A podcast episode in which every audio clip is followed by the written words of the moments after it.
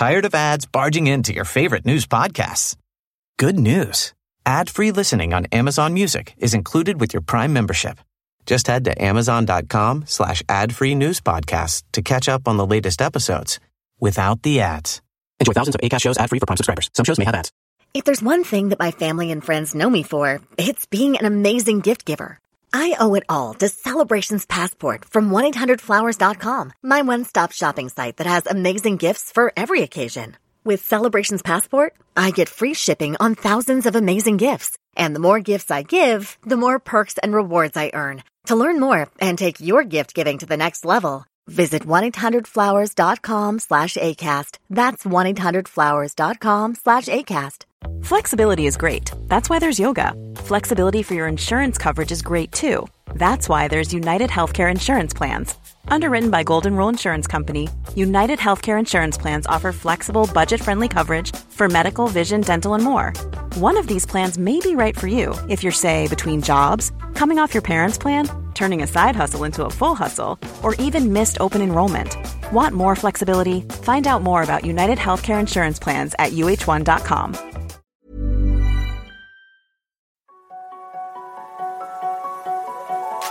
Bienvenue sur Limitless Project, le podcast qui explore les mystères de nos super pouvoirs et cherche comment les libérer.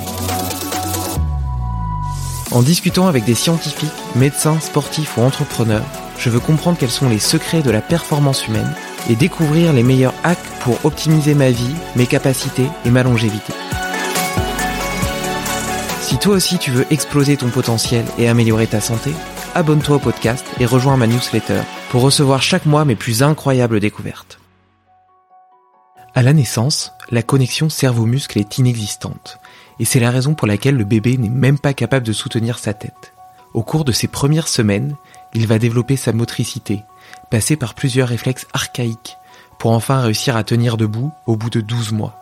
Le bon déroulement de ces étapes est tout à fait fondamental pour permettre le développement cognitif de l'enfant et aura des conséquences sur tout le reste de sa vie.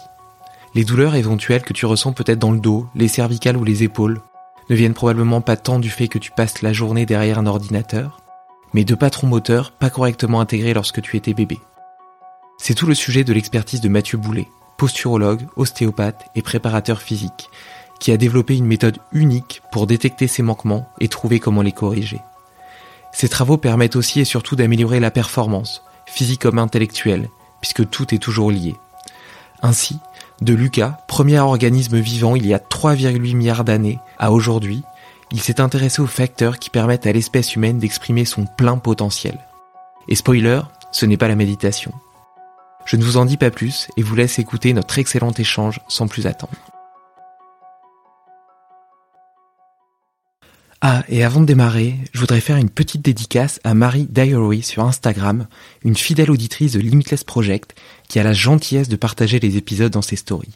Merci à elle et à tous ceux qui m'aident à progresser par leurs messages d'encouragement, leurs commentaires sur Apple Podcast ou leurs partages sur les réseaux sociaux. Vous êtes géniaux. Salut Mathieu Oui, bonjour David, comment tu vas? Eh ben écoute, euh, en pleine forme, euh, fin d'après-midi pour moi, début de matinée pour toi. Euh, on a fini par réussir à, à s'entendre malgré la distance et je suis très heureux de faire ta connaissance en chair en os. Ben David, c'est un plaisir pour moi. Puis peut-être bientôt en personne, hein, si si les conditions se concrétisent. moi, je vais être en France dès la fin septembre. Encore là, si tout va bien. Mais on croise les doigts. Je suis optimiste. D'après moi, ça va se faire cette fois-ci. Mais entre temps, c'est bien d'être avec toi en ligne parce que c'est tout à fait possible. Hein? où est-ce que où est-ce que tu tu atterris en France? Euh, bon, alors euh, j'atterris toujours sur euh, Paris, mais je me dirige sur Strasbourg pour la fin de semaine du 25-26 septembre au Creps de Strasbourg, que j'ai bien hâte de visiter pour la première fois d'ailleurs.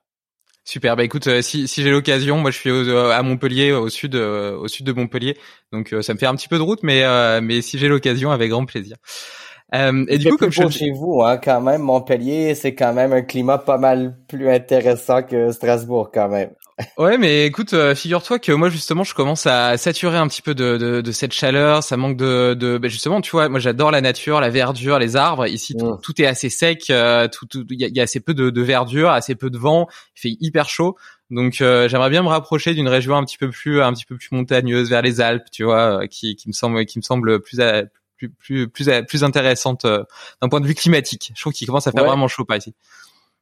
Ouais, quand même. C'est vrai que cet été, je sais qu'à Montréal, on bat des records de, de chaleur, hein, tout simplement. Oui, j'ai vu ça. Euh, euh, L'Ouest canadien, c'est incroyable. Hein. Eux, c'est vraiment, c'est problématique en fait avec les feux de forêt et tout. Mais alors oui, je comprends ton, euh, je, peux comprendre ta motivation de, de, de, te déplacer un peu au nord. La bouffe est très bonne aussi. C'est complètement différent hein, comme gastronomie. Là, plus on se, on, se déplace vers le nord de la France, on se rapproche de l'Alsace. En fait, là, c'est vraiment une, une gastronomie qui est tout à fait différente. et j'avoue qu'une de mes motivations euh, très importante à savoir que je vous visite euh, régulièrement en temps normal. C'est quand même la gastronomie euh, française. vous êtes très très bien reconnu et à juste titre à ce niveau-là. Donc, je m'ennuie des fromages et du vin, je pourrais dire bien franchement. Depuis un an et demi là que j'ai pas pu venir vous visiter. Donc, donc amateur de, de fondue et de raclette. Ah oui, vraiment beaucoup. Ouais, puis évidemment, il y a, ça, c'est, euh, on était sur Sarrebourg quand même euh, pendant euh, à peu près un an à répétition là. Et puis donc, ouais, ça, ça quand même, je m'en rappelle encore. Là. C'est, tout à fait vif dans ma mémoire si ça fait longtemps que ça s'est pas produit. Même chose en, Suisse avec, ben justement avec Sébastien Zimmer. Euh, dont on parlait avant de commencer l'enregistrement. Euh, oui, non, c'est ça, c'est euh, les raclettes. C'était la première fois en fait chez, chez Sébastien que je mangeais une raclette. J'avais jamais goûté à ça avant et j'étais content de savoir que celle que j'avais dégustée était en Suisse pour dire qu'on fait bien les choses des fois là où on les fait de façon appropriée. Mais oui, donc dans tous les cas, j'ai bien hâte de revenir vous voir en Europe. Bon bah il va falloir s'organiser une petite raclette avec Sébastien euh, euh, vers Lausanne. Euh, ça serait ça serait ça serait un super voyage et une super rencontre. J'en suis sûr. bon, du coup, comme je te disais, le sujet, le sujet du podcast, c'est l'exploration du potentiel humain. J'essaie de comprendre quels sont les facteurs qui nous permettent d'être, d'accéder à la performance, qu'elle soit physique ou intellectuelle. Et, et du coup, avant de te présenter, est-ce que tu pourrais déjà me dire, tous mes invités sont proche de près ou du loin, de loin de cette thématique. Et toi, personnellement, qu'est-ce qui t'a donné envie de t'intéresser à ce potentiel humain et d'essayer d'aider d'autres gens à l'exploiter? Écoute, très tôt, moi, quand j'étais adolescent, j'ai eu des, des enseignants euh, au secondaire que vous vous appelez le lycée, euh, qui ont été euh, des sources d'inspiration pour moi, puis justement qui m'ont amené à faire des découvertes. Euh, c'est surtout en littérature, puis au niveau de l'histoire en fait, qui étaient mes premières passions. Euh, et je me suis dit, mon Dieu, mais que c'est beau de pouvoir influencer quelqu'un à vouloir en savoir plus, aiguiser la curiosité. Donc mon parcours, il a commencé là. Donc je suis devenu enseignant euh, a priori. Et puis, euh, en même temps, j'étais euh, bon entraîneur euh, privé, entraîneur personnel. alors pour Monsieur, Madame, tout le monde.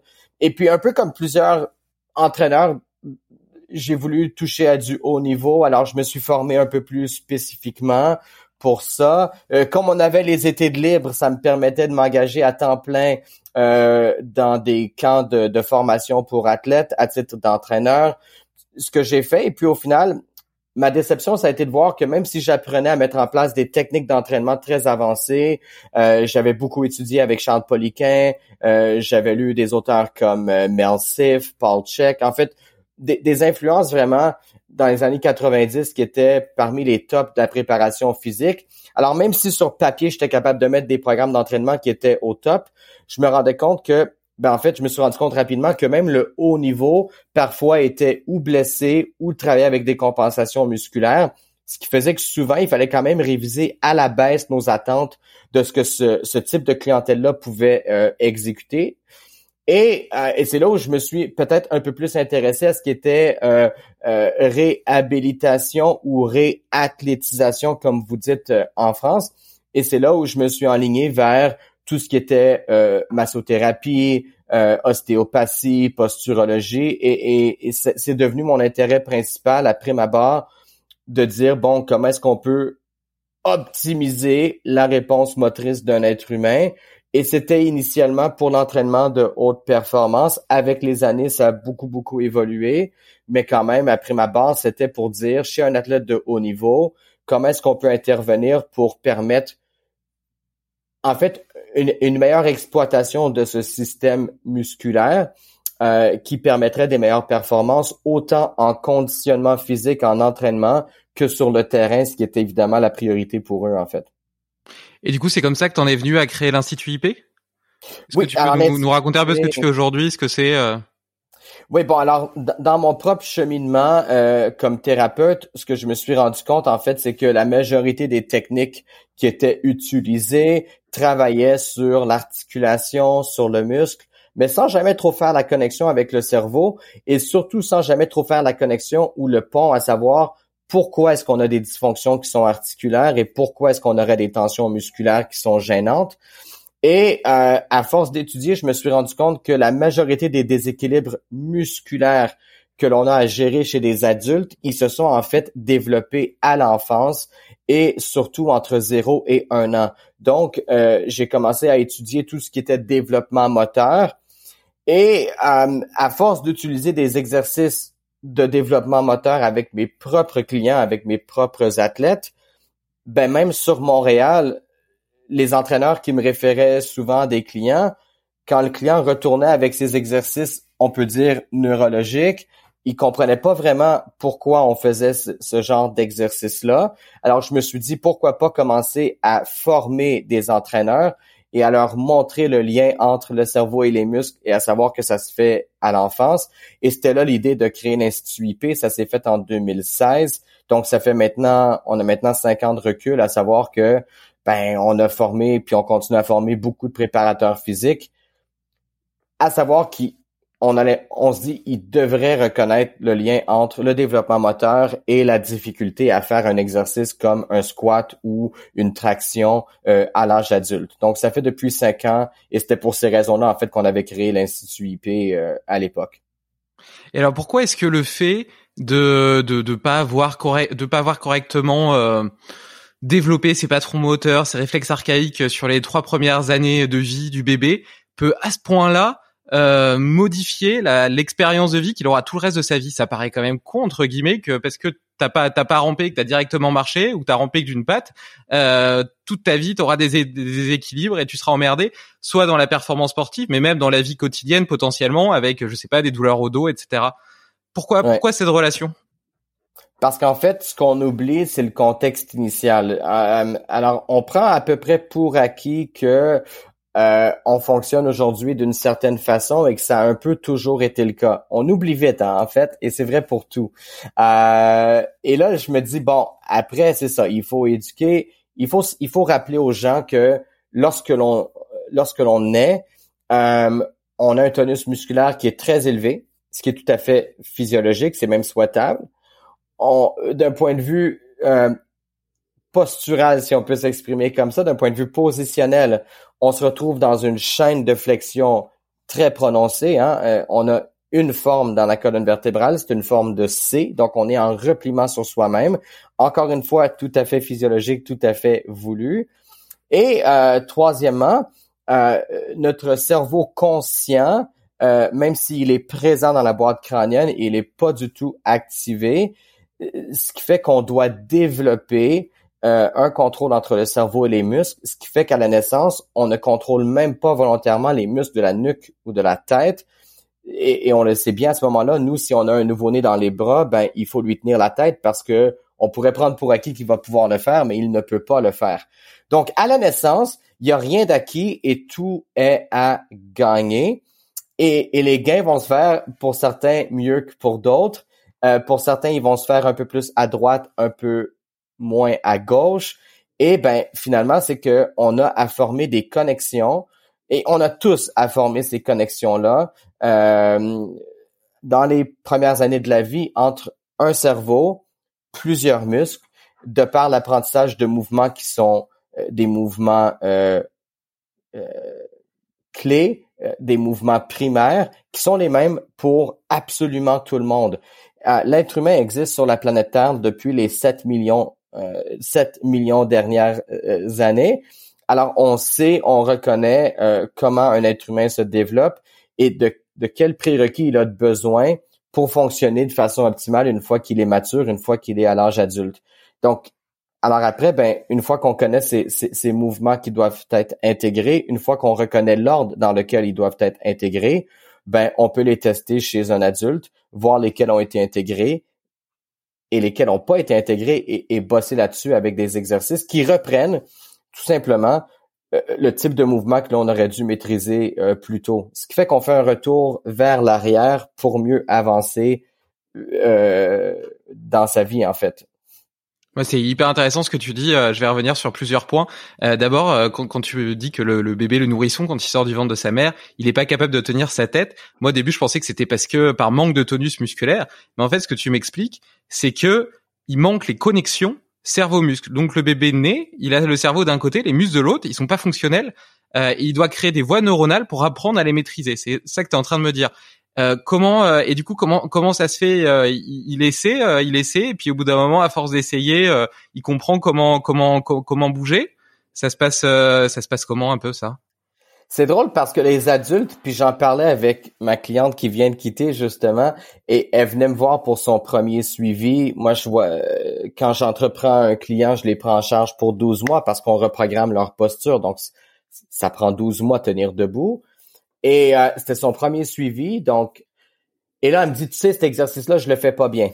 Et, et ça, c'est un feedback qui revient souvent de la part des clients. Et, et ce qu'ils veulent dire, c'est qu'en fait, c'est pas parfait. Donc, déjà, il y a toute cette notion qu'il faut que les choses soient parfaites et ça c'est c'est pas possible donc ça crée beaucoup d'anxiété chez beaucoup le fait qu'il faut que les choses soient parfaites déjà un euh, deux si on regarde un, enfant un nouveau-né se développer si on veut le, quantifier comme ça il y a plus d'erreurs que de réussites euh, à savoir qu'il y a beaucoup beaucoup d'efforts pour très peu de résultats souvent et qu'à un moment donné à force de faire X nombre d'efforts dans une certaine direction, ça débloque sur un acquis. Et après, on a besoin encore de beaucoup, beaucoup d'efforts pour avoir un deuxième acquis. Um, et c'est comme ça qu'on intègre la motricité, c'est comme ça qu'on intègre les réflexes archaïques. Donc, au final, ça nous fait dire que oui, c'est à force d'essayer qu'on réussit à faire quoi que ce soit. C'est vrai chez les adultes. Je pense qu'on oublie qu'on est passé par là pour nos plus grandes réalisations, entre autres tenir debout, même si pour certains c'est plus ou moins déséquilibré.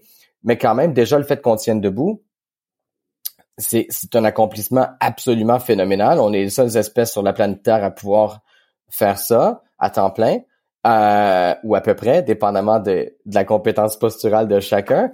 Mais après, c'est vrai que c'est aussi le point de départ, c'est-à-dire que tenir debout à l'âge d'un an, c'est ce qui va nous permettre l'exploration du monde et c'est ce qui va aussi permettre de nous reconnaître à travers le, le sens de l'équilibre, à travers le, la proprioception, donc la reconnaissance de soi, et c'est ce qui va nous permettre de développer un cerveau qui est conscient.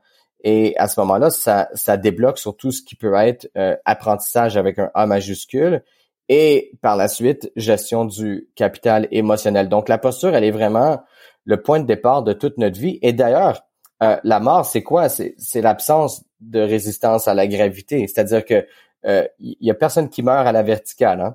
Hein? on s'effondre. Et, et l'effondrement, en fait, ben, c'est le fait qu'on n'est plus capable de tenir debout. Donc, le but à ce moment-là des gens avec qui je travaille, les, les, praticiens que je forme, en fait, c'est d'optimiser cette réponse d'un être humain à tenir debout euh, tout au courant de sa vie le plus longtemps possible et de contribuer à sa santé physique, cognitive et émotionnelle par le fait même. Mais euh, mais après, il faut être prêt à accepter que la perfection n'existe pas. Il faut être prêt à accepter aussi qu'un jour c'est un combat qu'on va perdre. Et puis, euh, mais entre temps, il faut il faut avoir du plaisir, puis il faut, il faut se donner la chance de s'optimiser, en fait, je pense. Et euh, donc du coup, c'est, tu l'as dit, c'est des réflexes archaïques, donc c'est-à-dire qu'ils sont programmés génétiquement en nous. En soi, on n'aurait peut-être pas besoin d'aider nos bébés à apprendre à ramper, à marcher. Tout ça, tout ça est censé être inné chez eux. Et, euh, et ce que t'expliques, c'est que euh, ils doivent passer par cet apprentissage de la motricité pour pouvoir développer toutes leurs capacités intellectuelles. Est-ce qu'on pourrait faire un parallèle une fois adulte et dire que si notre, notre motricité n'est pas efficiente euh, à l'âge adulte, notre cerveau pourra jamais fonctionner à sa pleine puissance? Oui, en fait c'est exactement ça. Donc l'idée c'est que Lorsque l'on apprend à fonctionner de façon très primitive entre 0 et 1 an, les ondes du cerveau que l'on stimule sont au niveau de ce qu'on appelle le tronc cérébral. Et il faut comparer à ce moment-là le cerveau à une rose pour vraiment comprendre l'enjeu et l'importance du tronc cérébral. Tu sais, quand on offre une rose à notre demoiselle, elle est charmée par les pétales. Hein? C'est toujours le fait que les pétales sont d'une beauté euh, quelconque. Euh, bon, après, oui, c'est beau, mais si c'était pas de la tige, et de la nutrition que la tige a pu amener au pétale, ben on n'aurait pas eu le résultat euh, souhaité. Donc au niveau du cerveau, ce qu'on appelle communément le cerveau, c'est le cortex, ben c'est un peu les pétales, sauf que pour permettre euh, des pétales qui sont éblouissantes, ben en fait, c'est que ça prend un tronc cérébral qui a donné les bonnes informations.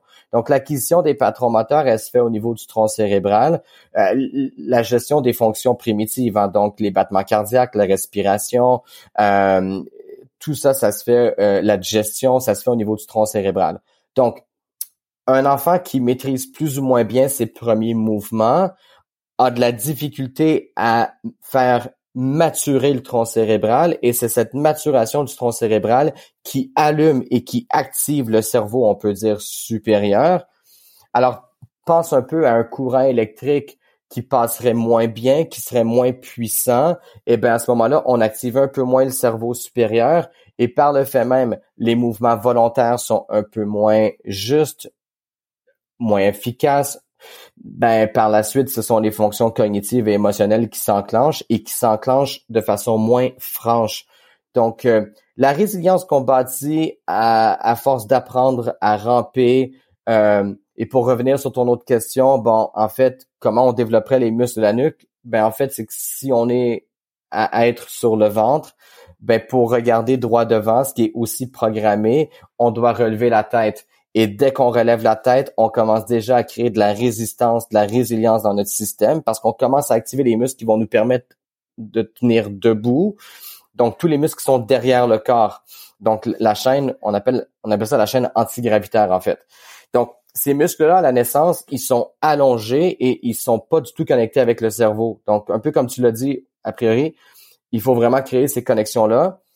Et là, ben, et là, oui, on peut commencer à jouer le jeu de la vie et on peut on peut participer de façon active et on peut être un peu plus dominant et un peu moins dominé euh, euh, par rapport à tous les enjeux auxquels on va faire face. Et, et ça, c'est ça peut être enviable. Ouais.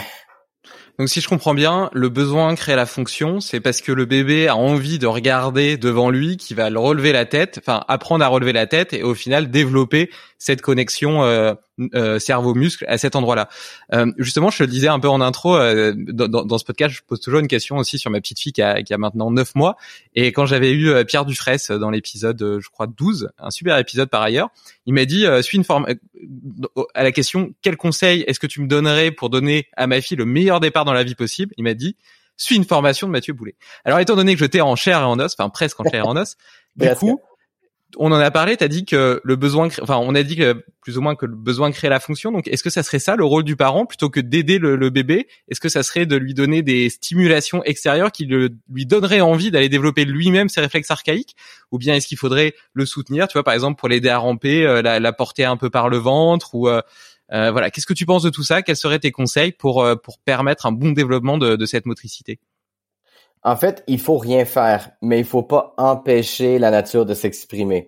Um, et c'est un peu le problème de nos civilisations occidentales évoluées, c'est en fait que euh, souvent on, empêche, on, crée un sans le vouloir, hein, parce que finalement on veut tous le meilleur pour les autres.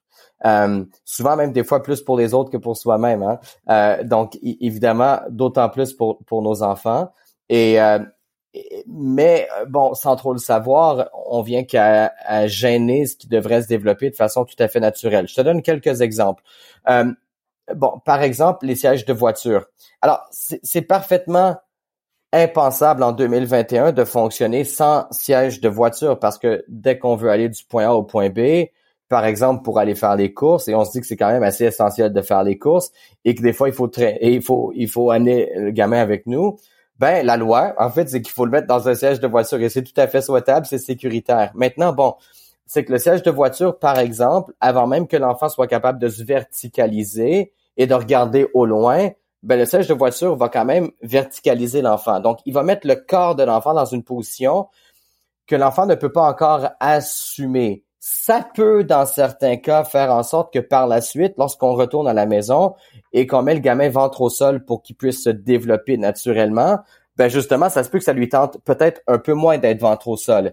Et ça se peut qu'il démontre des signes euh, de fatigue, euh, des, signes euh, de résistance en fait à cette position-là. Et le ventre au sol, et c'est pas la seule, mais c'est une position quand même clé qui nous permet de développer bon les réflexes archaïques et la motricité.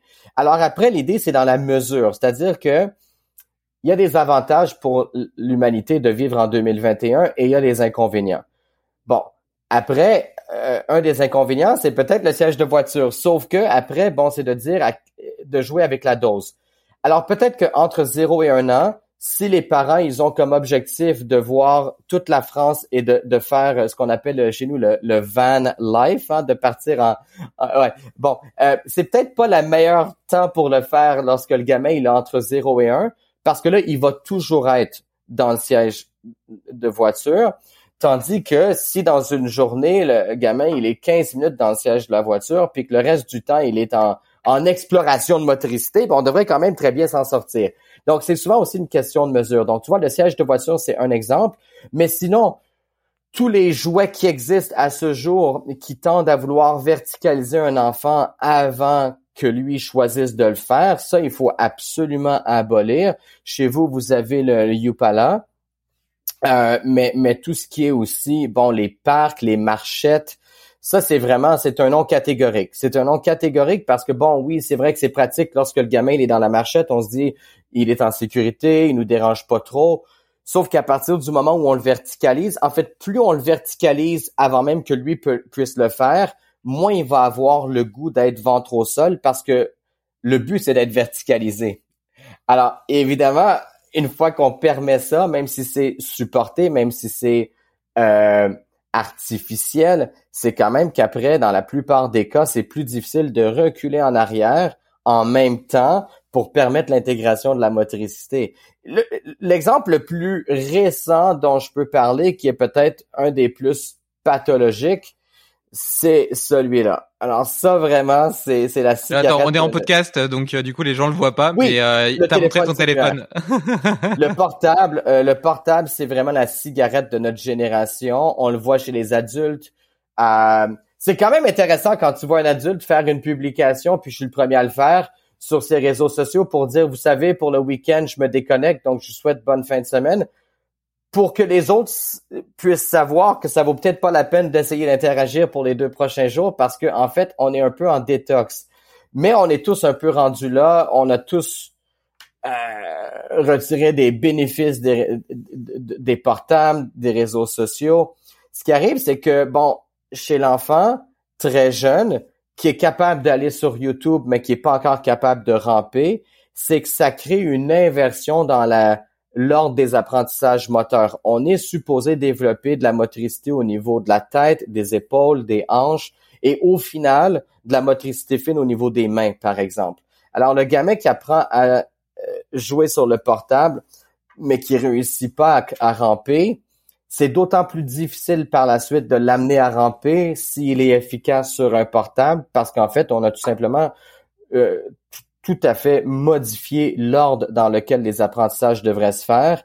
Et à ce moment-là, ça, ça, crée vraiment une confusion dans le système nerveux qui est très dur à réparer. Donc, tous les experts, et, c'est rare qu'on ait des consensus scientifiques, hein, mais tous les experts en neurosciences s'entendent pour dire qu'entre 0 et 2 ans, le temps d'écran devrait être de 0.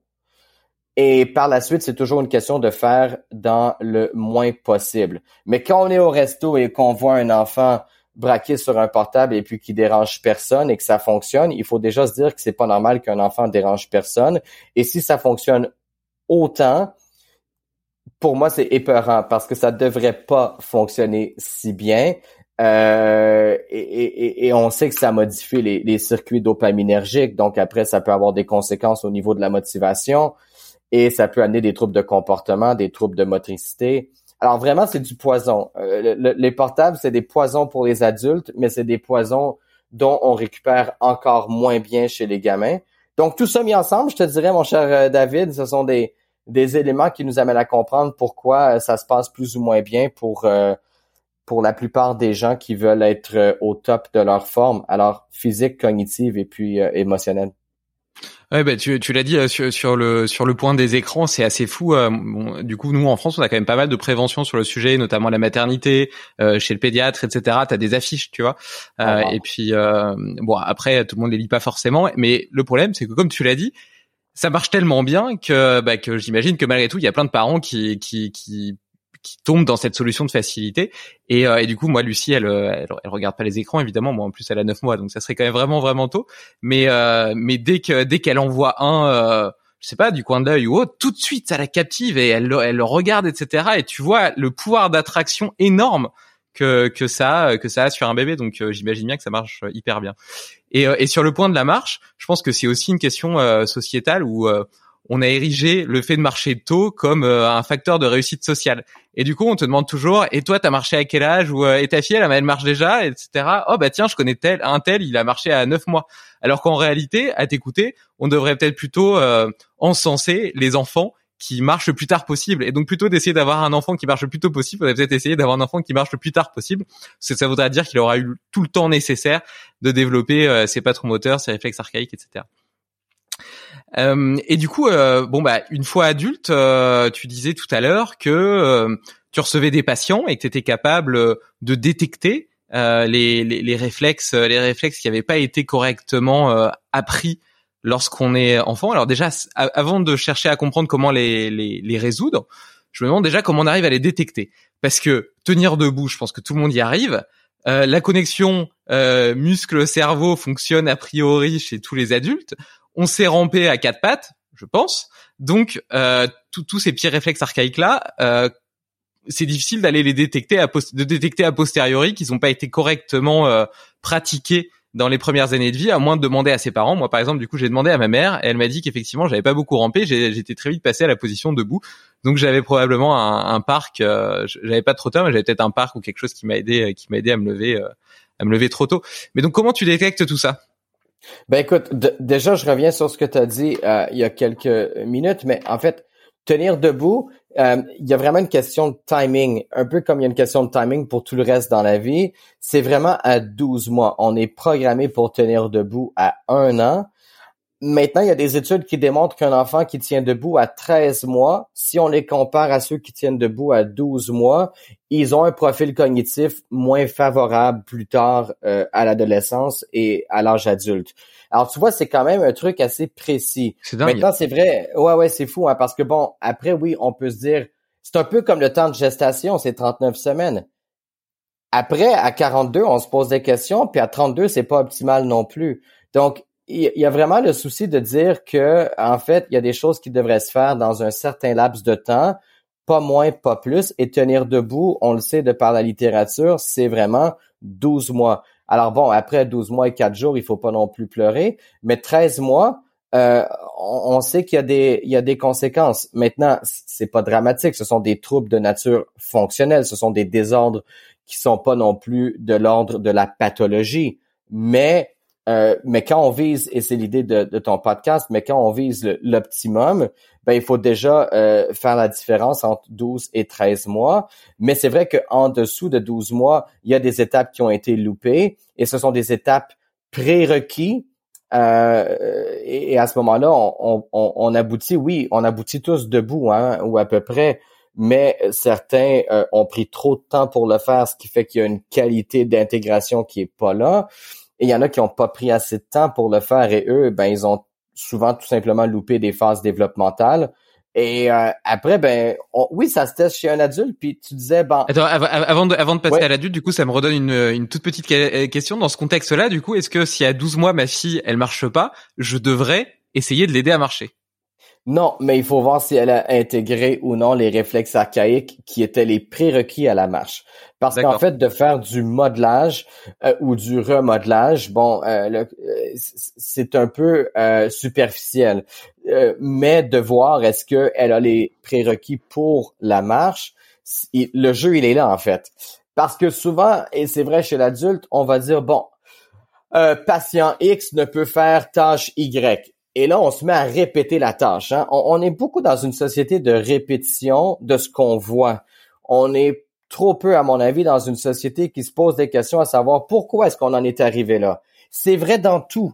C'est vrai au niveau de la crise sanitaire qu'on a tous à gérer en ce moment. C'est vrai en politique quand on regarde des fois le résultat puis qu'on se dit, mon Dieu, mais comment est-ce qu'on en est arrivé là?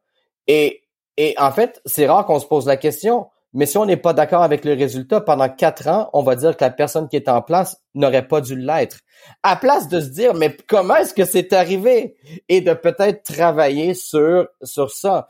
Euh, je te donne un exemple très classique parce que j'adore la politique américaine. En 2016, quand Trump a remporté l'élection présidentielle contre Hillary Clinton, pendant quatre ans, les Américains, à tort ou à raison, se sont demandé, mais comment est-ce qu'il a fait?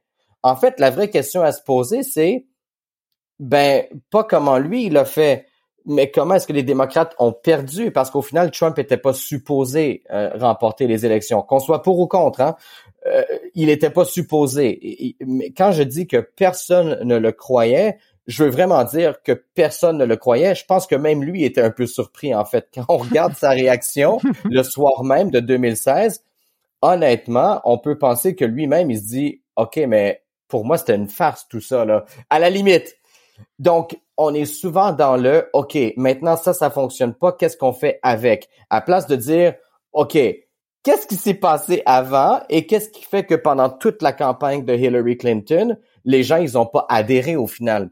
Donc, chez un être humain qui tient debout, oui, on peut dire il bouge pas le bras comme il faut, euh, il marche, il a des symptômes, ou on peut faire OK, oui, on reconnaît tout ça, mais qu'est-ce qui s'est fait avant et est-ce que ça s'est bien fait ou non? Donc, le travail que moi je fais, puis les gens que je forme, c'est vraiment d'amener cette perspective, de regarder le avant la réalisation qu'on fait aujourd'hui. Et, je pense que si on faisait ça dans plus de sphères de la vie, ben, on, serait plus à l'aise avec tout ce qui se passe. On pourrait s'expliquer plus de phénomènes peut-être. Et, et, après ça, ben, si on le veut, on pourrait corriger le tir sur certaines situations plus, euh, de façon plus efficace. Et du coup, j'ai pas bien compris comment ça se détectait. Une fois adulte, comment est-ce que tu peux lier, par exemple, une douleur à l'épaule ou au dos avec euh, le fait que, euh, eh ben, il aurait pas correctement appris à ramper, par exemple. Bon ben, écoute, je te donne un exemple concret parce que, ben, c'est vrai qu'à la vidéo, bon, par exemple, euh, il y a des ah, réflexes. Après, si tu veux, dans, dans l'article lié, je peux mettre, je peux mettre des petits vidéos, des petits contenus. Donc, si t'en as une à me donner, je pourrais, je pourrais la rajouter dans l'article après. Écoute, je vais te le décrire, ça va être plus simple, mais il y a des réflexes qui sont cutanés. Donc, un réflexe cutané, c'est simple, c'est qu'on fait une friction avec un outil qui s'appelle un marteau réflexe euh, et on regarde la réaction. Eh ben, au final, c'est-à-dire que, par exemple, si on fait un réflexe cutané de la main et qu'on fait une friction vers le bas, un réflexe non intégré, ben les doigts vont se refermer. Et ça, c'est vrai chez l'enfant, mais c'est vrai chez l'adulte aussi on va avoir la même réaction d'immaturité, peu importe l'âge du sujet. Et ça, c'est pour les réflexes cutanés. Pour les autres, c'est un peu plus technique, puis ça sort un peu du contexte de ce qu'on fait ensemble aujourd'hui. Mais en fait, pour les réflexes cutanés, c'est super simple. La même réponse qui devrait être tout à fait normale, par exemple, pour le réflexe plantaire à l'âge d'un an chez, un gamin, ben c'est la même réponse qui devrait être normale chez un homme de 47 ans. Donc, un réflexe non intégré, chez un gamin de 4 mois qui serait tout à fait normal pour le réflexe plantaire, eh bien, si c'est toujours pas intégré chez un homme de 47 ans, on va retrouver euh, exactement la même euh, réponse motrice, qui, est celle, en fait, d'un signe euh, là où le réflexe n'est pas intégré. Donc, donc l'âge, l'âge du, du sujet sera pas un obstacle à la découverte des prérequis qui sont peut-être pas intégrés. En fait, ça change absolument rien. Euh, ce qui fait qu'à tout âge, on peut savoir si les gens ils ont des acquis ou non. Et l'exemple du quatre pattes, il est flagrant et il est frappant en fait. Tu vois, si on demande à quiconque de marcher à quatre pattes de façon coordonnée, rythmique et fluide, moi, je peux te garantir que 8 personnes sur 10 avec qui je le fais, ce travail-là, et j'inclus les athlètes de haut niveau, ils n'arrivent pas à ramper à quatre pattes sans avoir à avoir de euh, d'hésitation, sans avoir à y réfléchir. Et puis finalement, on se dit, pourtant c'est simple. Et ils vont même aller jusqu'à dire c'est un peu bête, mais en fait c'est pas bête, mais c'est définitivement simple. Sauf que quand c'est pas intégré, c'est pas facile pour autant. Alors, euh, ben c'est ça, ça. Tout se teste à tout âge. euh, se retourner d'un côté, se retourner de l'autre. Est-ce que la personne peut le faire en, en, gardant son axe, bouger les yeux de façon coordonnée? On teste avec la pointe d'un stylo. Donc finalement, euh, non, non, tout se teste à tout âge. Ça, c'est jamais un problème. Les immaturités à ce moment-là, elles se révèlent d'elles-mêmes. Et du coup, tu penses qu'une fois adulte, on devrait tous réapprendre à ramper? Ben, Est-ce que ça vaudrait le coup de, dans, sa, dans sa petite non, donc ouais, d'accord. Donc il faut quand même faire des tests précis pour savoir exactement. Je veux dire, il n'y a pas un protocole qui pourrait être un peu général et qui pourrait euh, travailler un peu le vestibulaire, l'oculaire, le proprioceptif et qui serait une sorte de pack, pas forcément pour régler euh, des, des, manquements passés, mais plutôt en forme euh, d'entretien, euh, bah, juste pour pour continuer à entretenir un peu tous ces systèmes. On n'a pas besoin de les entretenir si on vit. Mais ça, c'est un bon point que tu fais, David, parce que la plupart des, des gens avec qui je termine le, le fameux protocole de reprogrammation euh, posturale, ils vont me dire, OK, maintenant, je fais quoi? Je dis, mais maintenant, tu vis. Non, mais est-ce que je vais perdre mes acquis? Alors, le parallèle que je vais te faire, c'est le parallèle de la langue. Toi et moi, on converse déjà depuis un petit bout de temps. Il n'y a pas une fois où on a pensé à des lettres. On n'a jamais pensé hmm. à mettre des lettres ensemble pour faire des mots et on n'a jamais pensé à comment on allait faire des phrases. Alors, la motricité, c'est un peu ça. Une fois qu'on a appris et qu'on a intégré, par exemple, le rampé ou le quatre pattes, on n'aura jamais besoin de le refaire.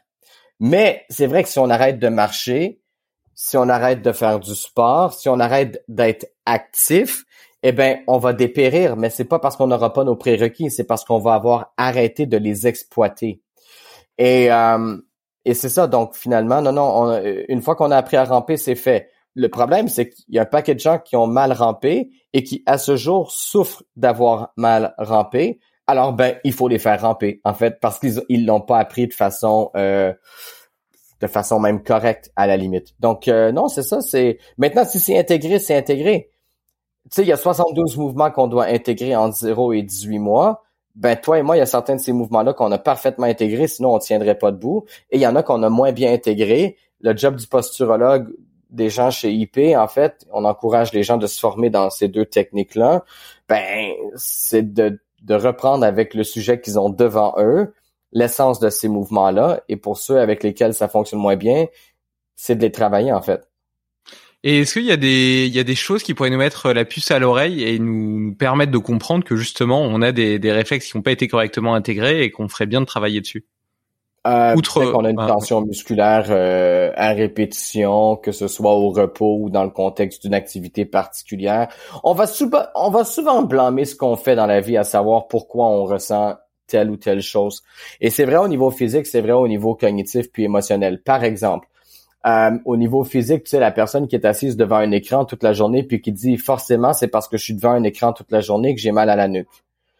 Mais cette même personne-là qui déjà au départ accuse des déficits de mobilité au niveau du cou, ben on peut au minimum dire qu'il y a une partie de ces symptômes qui viennent du fait qu'elle a une nuque qui est raide. Et après, oui, le fait d'être assis devant un ordi, ça exacerbe les symptômes. Mais c'est pas la cause, c'est le contexte. Alors, euh, déjà, les, les, êtres humains qui n'ont pas de bonne connexion avec leurs muscles, là où la connexion est pas bonne, le tonus de base, il est élevé. Pourquoi? Ben, ça protège, en fait. C'est un peu le contexte initial à la naissance qui se poursuit.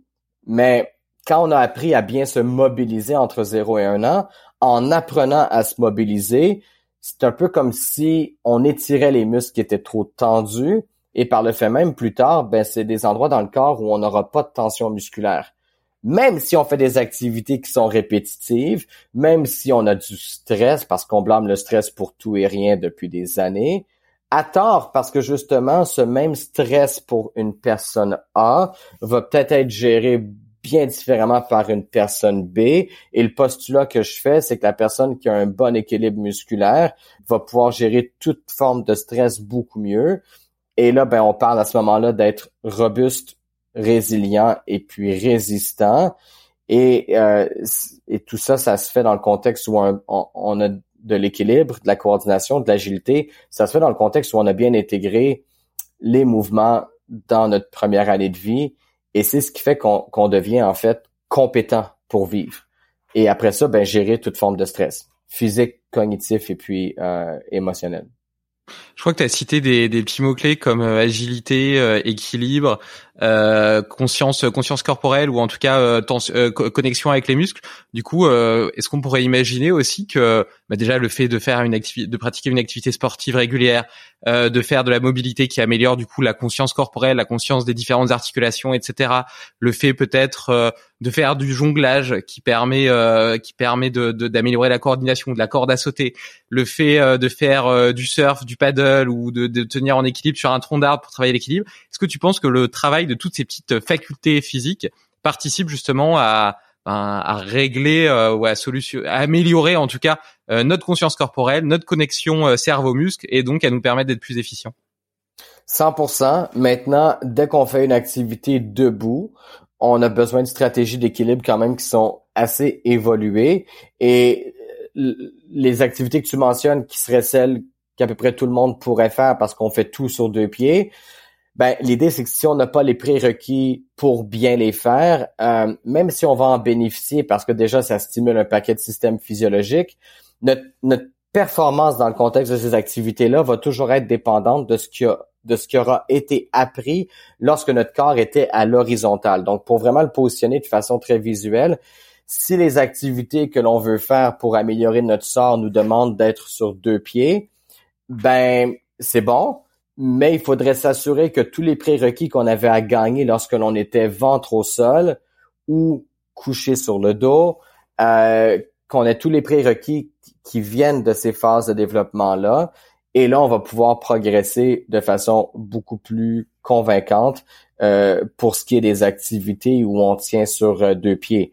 Mais après, oui, après, il faut vivre. Après, il faut stimuler le système, il faut l'activer, il faut l'amener à surmonter des défis. Puis il faut faire ça du début à la fin de sa vie parce que c'est la seule façon qu'on a de vraiment activer le cerveau et le garder en santé. C'est de relever des défis qui sont quotidiens en fait. Hmm. Et euh, tu, tu, tu, disais un petit peu plus tôt qu'avec l'Institut IP, maintenant, tu formais euh, des praticiens qui eux-mêmes euh, étaient capables d'exercer et donc de faire ces bilans posturologiques, de recommander, j'imagine, un protocole d'exercice à faire pour rétablir euh, ces, patrons moteurs et une fois qu'ils sont rétablis, ils sont potentiellement acquis pour peu que on les entretienne en vivant, comme tu viens de le dire. Euh, du coup, où est-ce qu'on où est-ce qu'on peut les trouver euh, Il y a une certification une certification Institut IP ou une carte une carte sur ton site? Où est-ce qu'on comment on fait? Si si moi par exemple, je me rends compte que j'ai des petites douleurs au milieu du dos et que j'ai envie d'explorer cette voie-là oui, bon, alors déjà, tu vois, le, le fameux bilan posturologique dont tu parles, lui, il est enseigné par euh, le CIES, qui est le Collège international d'études de la statique, qui est l'école de formation en posturologie du docteur Bricot. Maintenant, moi, dans ma pratique toute personnelle, je combine ce que je fais à IP, qui est l'étude des mouvements, avec l'étude de la posture. Évidemment, les deux sont complémentaires. Donc, euh, mais oui, euh, pour ce qui est de l'Institut IP, c'est vraiment en fait de déceler des erreurs de mouvement. Euh, et à ce moment-là, euh, institutip.com, c'est le site web. Et puis comme de fait, on donne des formations. Je te dirais plus en Europe qu'au Québec parce que j'ai formé déjà beaucoup ici. Et puis j'aime quand même pas mal voyager, donc je mets la priorité sur les les cours en Europe. Euh, mais oui, donc euh, sur le site web institutip.com, on retrouve bon euh, les différentes formations. Certaines sont online, mais, mais les cours de base se donnent en présentiel. pourquoi? Parce que ben parce que c'est beaucoup plus intéressant pour tout le monde, en fait, on va se le dire, euh, parce qu'il y a une question de bon pratico-pratique au niveau des exos, euh, et c'est quand même bien de pouvoir faire une supervision en personne euh, de ces exercices-là. surtout qu'en Europe, on commence à avoir des groupes quand même très importants, donc s'assurer que tout le monde comprend bien, que tout le monde est au même point, ça se fait mieux en personne. Donc, ouais. Mais ça, c'est pour former les praticiens. Moi, si je suis un patient. Exactement. Ah, alors si tu un patient, euh, bon, alors j'avoue qu'à ce moment-là, l'idée c'est peut-être un peu d'être connecté avec des gens qui sont déjà praticiens, parce que tu vois, ce qui arrive, c'est que ce qu'on apprend à l'Institut IP, est-ce que ça porte vraiment un nom? Sais, pas vraiment, parce qu'au final, c'est l'apprentissage de la motricité humaine. Ça cadre pas dans un champ particulier qu'on apprend dans une fac à l'université. Euh, sinon, il existe, bon, ce qu'on appelle des psychomotriciens, mais eux travaillent souvent avec la petite enfance et c'est pas dans un objectif de performance physique. Donc, je te dirais, l'idée à ce moment-là, c'est que s'il y a des gens qui cherchent un praticien, euh, ils ont tout simplement à m'envoyer un message. Bon, ça peut être sur les réseaux sociaux, ça peut être au site, euh, au courriel sur le site de l'Institut IP. Et puis moi, par la suite, ben, je fais une recherche et puis je leur trouve quelqu'un qui sont dans leur coin de, dans leur coin de pays. C'est peut-être la meilleure façon de procéder à ce moment-là. Super, bah écoute, euh, je mettrai, je mettrai tes coordonnées dans, dans l'article lié et tu vas tu vas sûrement te faire harceler de, de centaines de messages.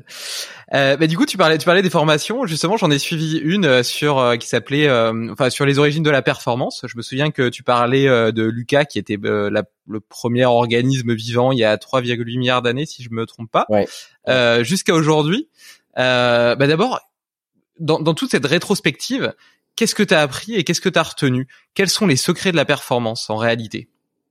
Ben écoute, ce que j'ai appris, c'est que les émotions sont pas très importantes. Euh, mais c'est vrai que ça, ça, ça, enrage les gens quand on dit ça, puis je fais un peu exprès parce que je trouve ça quand même, je trouve ça bien de, de, de, de, choquer un peu parce que ça, ça amène une nouvelle réflexion, puis je pense qu'on est ici pour évoluer. Euh, mais oui, bon, les émotions, c'est ça, c'est que finalement, euh, je trouve qu'on se fait beaucoup de soucis pour euh, pour des trucs qui sont pas très importants, parce que quand on regarde un peu notre notre histoire sur le long cours, quand on regarde un peu les cellules qui composent notre organisme, quand on regarde l'origine de ces cellules-là, de nos bactéries, on se rend compte que ce qui importe vraiment pour le corps humain, c'est deux choses, c'est la survie et c'est la reproduction. Donc, je pense que si on veut vivre des vies euh, euh, enrichissantes, euh, il faut déjà s'assurer qu'on est bon, qu'on est compétent et qu'on peut assurer notre survie. Alors, ça, ça nous, ça, ça exige de nous le souci de vouloir être en bonne forme physique, et ça exige de nous d'avoir un bon contrôle sur notre corps moteur parce que tout ce qu'on fait dans notre vie, c'est qu'on contracte des muscles. Toute expression de soi passe par la contraction de, de muscles. Il y a un neuroscientifique euh, que j'aime bien qui s'appelle Daniel Wolpert, euh, qui est un Britannique, qui dit on n'a que deux façons d'influencer le monde à l'extérieur de nous, euh, par la contraction musculaire et par la sueur. Alors, euh, il y a que ça, il y a que ça, parce que même quand on dit oui, on s'exprime euh, par nos idées, ben, l'expression de nos idées, elle passe quand même par la vocalisation et c'est encore des contractions musculaires, donc on y échappe pas.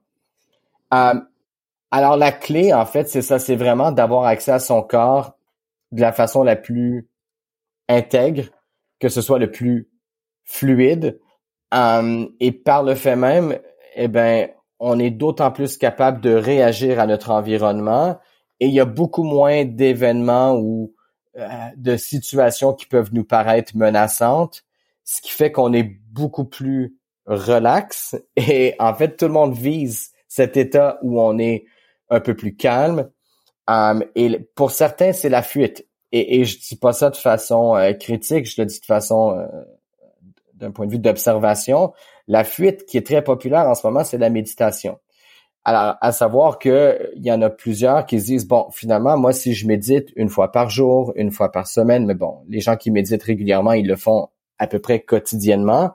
Eh bien, pendant ce temps-là, euh, ils réussissent à recharger leur batterie, ce qui est bien. Il y a des bénéfices hein, qui sont tout à fait reconnus au niveau de la méditation. Euh, et ils réussissent réellement à se déstresser. Sauf que la méditation, c'est un luxe. Si on recule pas très loin dans notre histoire, on se rend compte qu'on n'était pas capable de méditer parce que si on prenait le temps de se reposer les yeux fermés, ben on était une proie facile en fait. Et, notre corps a gardé de ses réflexes, de ses façons de faire, de, de ces temps-là où on pouvait peut-être pas se permettre de méditer. Alors je dis pas qu'il faut pas méditer, je dis que si on a besoin de méditer pour euh, être en paix avec soi-même et avec le monde extérieur, c'est qu'on travaille sur des prérequis qui sont pas euh, intégrés et que si on joue le jeu de la motricité, d'une posture équilibrée, si on joue le jeu de la résilience, ben on va peut-être avoir beaucoup moins besoin de méditer et si on choisit de le faire, on va avoir d'autant plus de bénéfices. Mais lorsque la méditation passe d'une demande à un besoin, et c'est le cas de plusieurs que je connais, c'est là où on peut se demander à quel point euh, pour moi, c'est un jeu qui est dangereux à jouer parce que déjà, ça démontre une fragilité et je reprends le terme de euh, Pierre Dufresne, mais l'idée, c'est de rendre les gens anti-fragiles et c'est exactement ce que je suggère de par les, les approches que, que je pratique à tous les jours. Là. Après l'époque dont tu parlais, où notre objectif principal était de survivre, même si biologiquement aujourd'hui on est, c'est encore notre principal objectif. Euh, c'était peut-être une époque dans laquelle on était aussi beaucoup plus connecté à la nature, dans des sociétés qui étaient beaucoup moins complexes, avec beaucoup moins d'interactions euh, sociales différentes, euh, variées, tu vois, avec des groupes, je pense, plus petits, euh, où on était, euh, on allait chasser, etc. Donc plus beaucoup plus euh, dans la nature, tu vois. Euh, donc peut-être qu'on avait moins besoin aussi de, de, se reposer un petit peu le, le, cerveau. Tu vois, quand tu passes une journée au bureau, bon ben, comme tu l'as dit tout à l'heure, ça, ça, permet notamment de recharger tes batteries. Je trouve ça assez intéressant parce que moi j'aime bien méditer justement le mes 10 minutes, 10-15 minutes le midi parce que euh, j'ai l'impression que ça me redonne de l'énergie pour toute la journée. Ça me fait une espèce de petit sas entre ma matinée et mon après-midi. Et depuis que je fais ça, je me trouve beaucoup plus efficace euh, l'après-midi. Ceci étant, euh, elle doit effectivement pas prendre la place d'autres, d'autres, d'autres réflexions, introspection, etc. tu parlais du, de, de la pratique physique. Je pense que le sport est aussi une façon de gérer, d'apprendre à gérer ses émotions, euh, de décharger aussi euh, cette énergie qui peut avoir tendance à, s'accumuler. Euh, on parlait de Pierre Dufresne qui est le spécialiste de l'hormèse et donc du coup forcément il y a aussi le froid, le froid qui est qui est excellent. Tu vois, tu peux avoir beaucoup de stress ou de problèmes dans ta tête, tu vas dans une eau gelée, tout de suite tout tombe tout tombe et tu te, tu te retrouves instantanément hyper connecté avec toi-même et, et plus rien d'autre n'a d'importance. Et donc, t'es ancré totalement dans le moment présent. J'ai eu un autre invité d'ailleurs qui s'appelait Ice Mind qui a écrit un livre sur le froid m'a sauvé, qui lui le voit plutôt justement, euh, il, dit le froid c'est la, c'est la méditation sous stéroïdes. Et je suis assez d'accord avec lui parce que tu as un côté hyper puissant, hyper efficace qui, qui te reconnecte intensément au moment présent. Après, euh, comme tu l'as dit, est-ce que ça veut pour autant dire qu'il faut pas méditer? Euh, Je pense pas. Je pense que ça peut avoir des avantages propres. Et d'ailleurs, tu disais que les émotions avaient pas tant d'importance. Ben apprendre à les gérer, c'est peut-être pas si bête. Et la méditation peut être une voie pour y parvenir. Est-ce que tu en connais d'autres d'ailleurs des, des voies qui nous permettraient de, de nous libérer euh, de nos émotions? Parce que même si d'un point de vue conscient, tu peux te dire bon bah de toute façon le corps il est fait pour la survie. On est un amas de cellules qui décident de fonctionner ensemble de de de de, de, conserver notre homéostasie etc et concrètement elle s'en fout de ce que tu penses. Elle s'en fout de ce que tu penses. Euh, t'as beau le savoir consciemment c'est pas pour autant que tu vas pas surréagir face à une face à une situation qui qui te stresse qui t'énerve etc euh, et donc puisque visiblement tu portais pas forcément la, la méditation euh, dans ton cœur, en tout cas en première intention. Est-ce qu'il y a d'autres, il y a d'autres solutions que, que, que tu trouves plus avantageuses? Ben en fait, la compétence est un petit peu euh, la clé de la réussite dans les contextes que tu as énumérés, dans le sens où bon après euh, il y a des émotions qui sont plus intéressantes à vivre euh, que d'autres, mais celles qui font parler, c'est souvent celles qui nous portent un préjudice. Donc alors tu sais on peut mettre à la base de toutes celles-là la peur. Bon euh, qui est nécessaire, hein, mais bon, après, euh, c'est toujours une question de dose. Euh, dès qu'on a un enjeu qu'on doit résoudre, ça va faire naître une émotion, je dirais peut-être pas négative, mais une émotion où il y a un souci, il y a une, il y a une attention particulière qui doit être portée à cet enjeu-là. Et en fait, après, pour nous, le but, c'est de s'en sortir indemne, c'est à la limite de s'en sortir même avantagé, toujours dans le but d'essayer de, de subvenir à nos besoins. Et à partir du moment où on a les compétences pour résoudre l'énigme, parce que la vie, c'est au final, c'est un peu ça, hein, c'est des énigmes qu'on a à résoudre une après l'autre. Et on le voit, les gens qui sont bien rémunérés sont capables de résoudre des énigmes que les autres ne peuvent pas résoudre. Regarde le sport professionnel, ben le mec qui est capable de, de, de, de de compter des buts dans un contexte un peu plus stressant, euh, lorsque tout est en jeu, ben ce mec-là, on va lui payer beaucoup d'euros. Et puis euh, sinon les autres, ben peut-être moins. Donc ça, c'est une récompensation qui est financière, mais on travaille avec avec des sous. Donc c'est un peu comme ça qu'on peut le, le visualiser. Mais en fait, c'est tout ce qui pourrait nous porter préjudice si on trouve des solutions à ces enjeux-là. Tout d'un coup, ben elle est là la solution pour pour diminuer les émotions euh, qui nous portent euh, dans le fond qui nous affectent de façon euh, négative. La recherche de solutions, elle se fait au niveau du cerveau qui a évolué. Donc après, c'est que si on n'a pas les prérequis euh, sensorimoteurs que l'on est supposé avoir et que l'on on développe très tôt, ça va être plus difficile d'allumer les ondes du cerveau qui vont nous servir pour la résolution de, de problèmes. Après, c'est là où souvent, ce que moi j'ai vu dans ma pratique, c'est que c'est souvent ces gens-là qui ont besoin de méditer parce que, et ça se comprend, ils sont dépassés par les événements, ils n'arrivent pas à trouver des solutions à leurs problèmes, à leurs enjeux, parce que c'est pas vraiment un problème, la vie c'est des enjeux. Eh ben là, ils, ils, vont. Alors, on peut se battre ou on peut fuir. Et se battre, hein, c'est même pas euh, violent. Hein. Se battre, ça veut dire confronter. Et ben, ces gens-là, finalement, ils vont un peu moins confronter, ils vont fuir, entre autres dans la méditation, mais mais dans d'autres formes de fuite aussi qui sont peut-être beaucoup moins euh, positives. Ça peut être l'alcool, ça peut être différents types d'addictions où on essaie de s'échapper à la réalité le temps de euh, de quelques verres, le temps euh, d'une consommation de drogue, toujours pour évidemment se rendre compte qu'on est toujours replongé à un moment donné ou un autre dans la vraie vie et que là, ben c'est pas plus facile que ça l'était. Au contraire, c'est peut-être plus difficile. La méditation a au moins le bénéfice de bonifier les connexions du cerveau.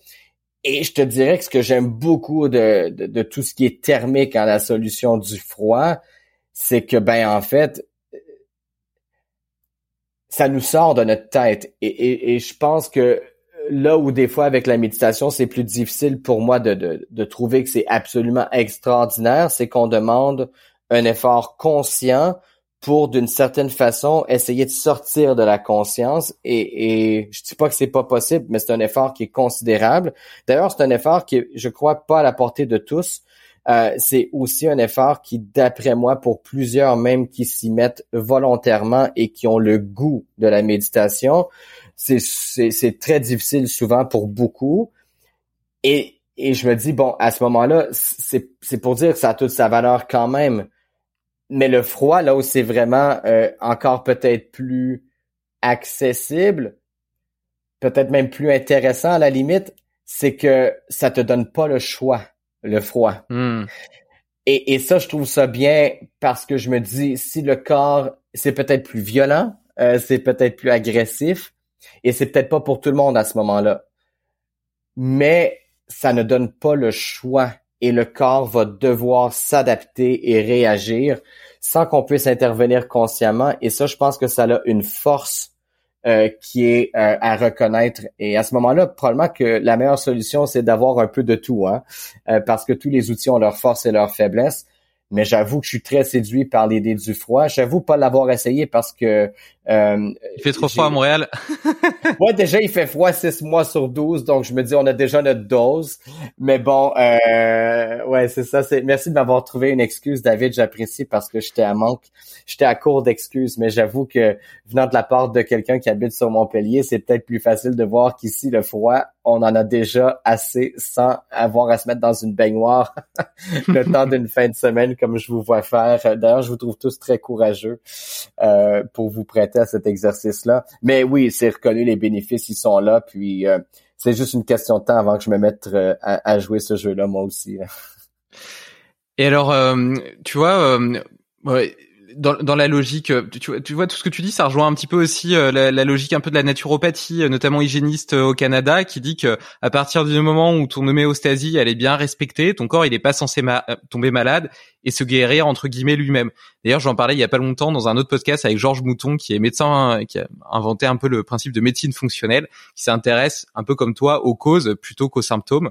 Et, et bref, je trouve ça hyper intéressant. Mais soit Mm. Toujours dans cette idée, dans cette logique d'équilibre, je sais que toi t'aimes bien la pyramide de Maslow. Euh, t'en, as pas mal parlé euh, dans, dans, tes formations, qui dit que justement il faut commencer par euh, adresser les étages du bas de la pyramide, qui sont les besoins physiologiques, etc., avant de pouvoir monter. Donc en gros, qu'il faut d'abord assurer notre survie avant de pouvoir penser à la performance. Euh, et tout ça est aussi euh, proche d'une, d'une certaine notion de d'équilibre, j'ai envie de dire. Euh, tout, tout doit être en équilibre. Et donc là, tu parlais euh, de, de du combat ou de la fuite face à une réaction euh, par rapport à la gestion du stress. Tu as deux options à chaque fois face à une situation, c'est le combat ou la fuite. Et tu avais l'air de dire qu'il valait mieux toujours combattre.